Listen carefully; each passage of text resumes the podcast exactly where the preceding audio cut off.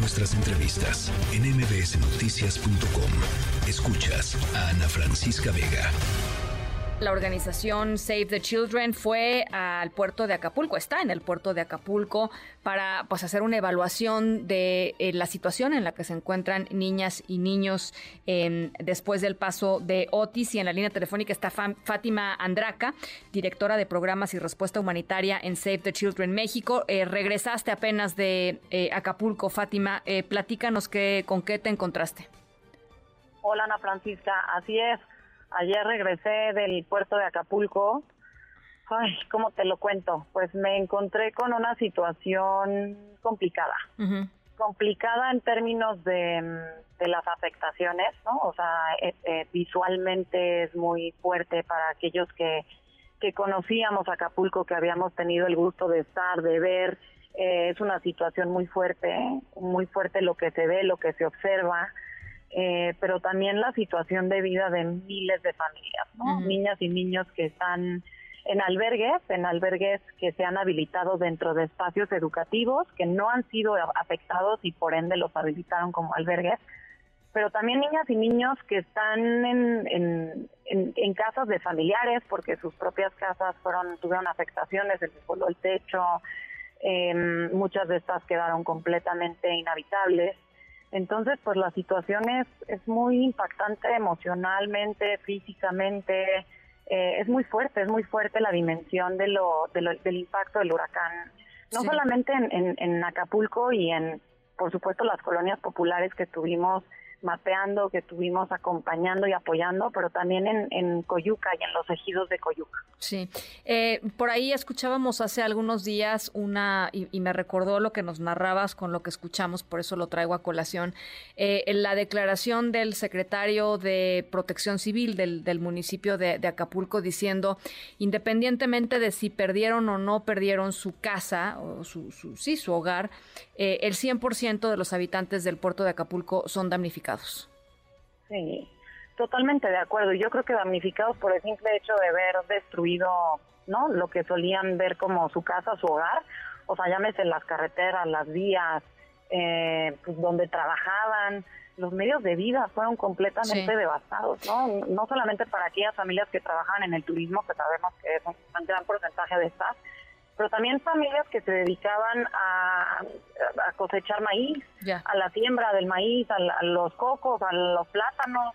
Todo esto sufrió una, sufrió una afectación. Los, los costos de vida hoy están en un aumento importante, ¿no? Nos platicaban las familias de las colonias populares de Acapulco que el costo de las tortillas, por ejemplo, se duplicó, que para que ellos que para que las familias puedan tener la misma vida que solían tener antes del impacto del huracán, tienen que trabajar tres veces más. Sí, y no hay trabajo trabajar en dónde. Sí, no, hay trabajo. Ahora, ¿cómo procesan, eh, em, cómo están procesando los niños eh, esto va, ustedes tienen un trabajo pues que, se, que, que, que, va en muchos sentidos, ¿no? O sea, hay, muchas cosas que ustedes hacen. Una cosa es la ayuda humanitaria, así, ¿no? De entrega de despensas o cosas o de cosas que se necesiten, pero también trabajan ustedes mucho, por ejemplo, me, me acuerdo su, su, trabajo con población migrante, eh, con, niños en términos eh, pues emocionales, en términos de los impactos que les generan todos estos movimientos.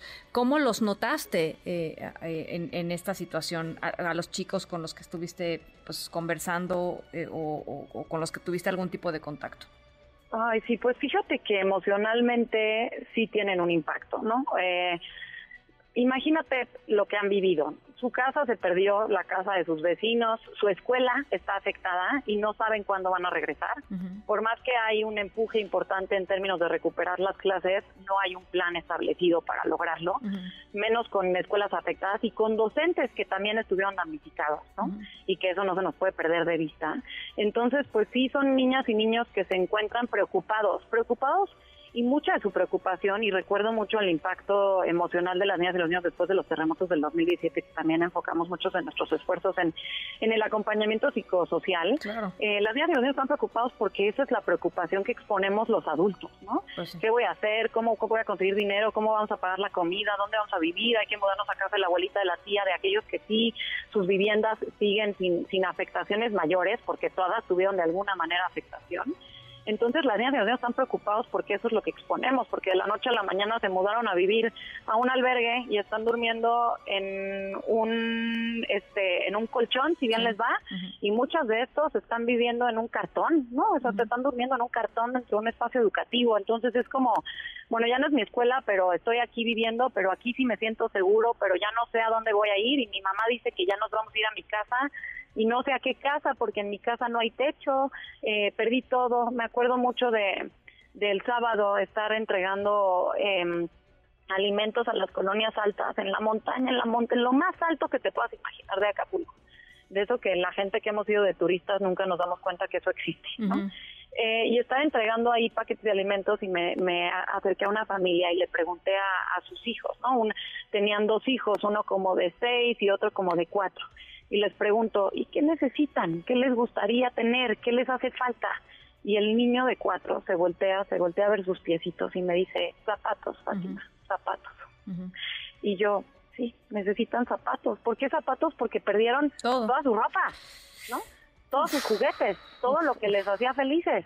Y están yendo a sus casas a recuperarlas, a limpiarlas. Hay una movilización de la comunidad impactante, te deja la piel chinita cómo entre todos están limpiando y tratando de recuperar sus espacios pero lo perdieron en muchos, muchos de los casos todo. Bueno, pues ahí está. Hay un ah, fondo para emergencia de Save the Children, una respuesta humanitaria en Guerrero. Pueden entrar a savethechildren.mx, ahí se puede donar. Eh, muchísimas gracias, Fátima, por esto, por estos minutos y, seguimos, eh, eh, por supuesto, los micrófonos siempre abiertos para, para platicar sobre estos temas. No, gracias a ti, Ana Francisca, por poner el tema en la conversación. Creo que es importante, no se nos puede olvidar. Muchas niñas y niños nos necesitan, necesitamos voltearlos a ver, recuperar estos espacios seguros como los espacios educativos, sus casas, eh, priorizar en su salud mental, hablar del tema con ellas y ellos es súper importante. Y pues bueno, Save the Children aquí está, aquí vamos a seguir, como decimos, llegamos para quedarnos. La respuesta inmediata es, una, es un primer momento, pero falta mucho y falta, tiene que haber un trabajo coordinado. Eh, y eso es lo que estamos buscando y priorizando. Así que aquí seguimos. Gracias a tu auditorio por escucharnos y por, por dejarnos ser parte de, compartir y de llevar la voz de todo lo que vimos y de lo que fuimos testigos. Seguimos, seguimos en contacto. Gracias, Fátima. Un abrazo, Ana Un abrazo. Las...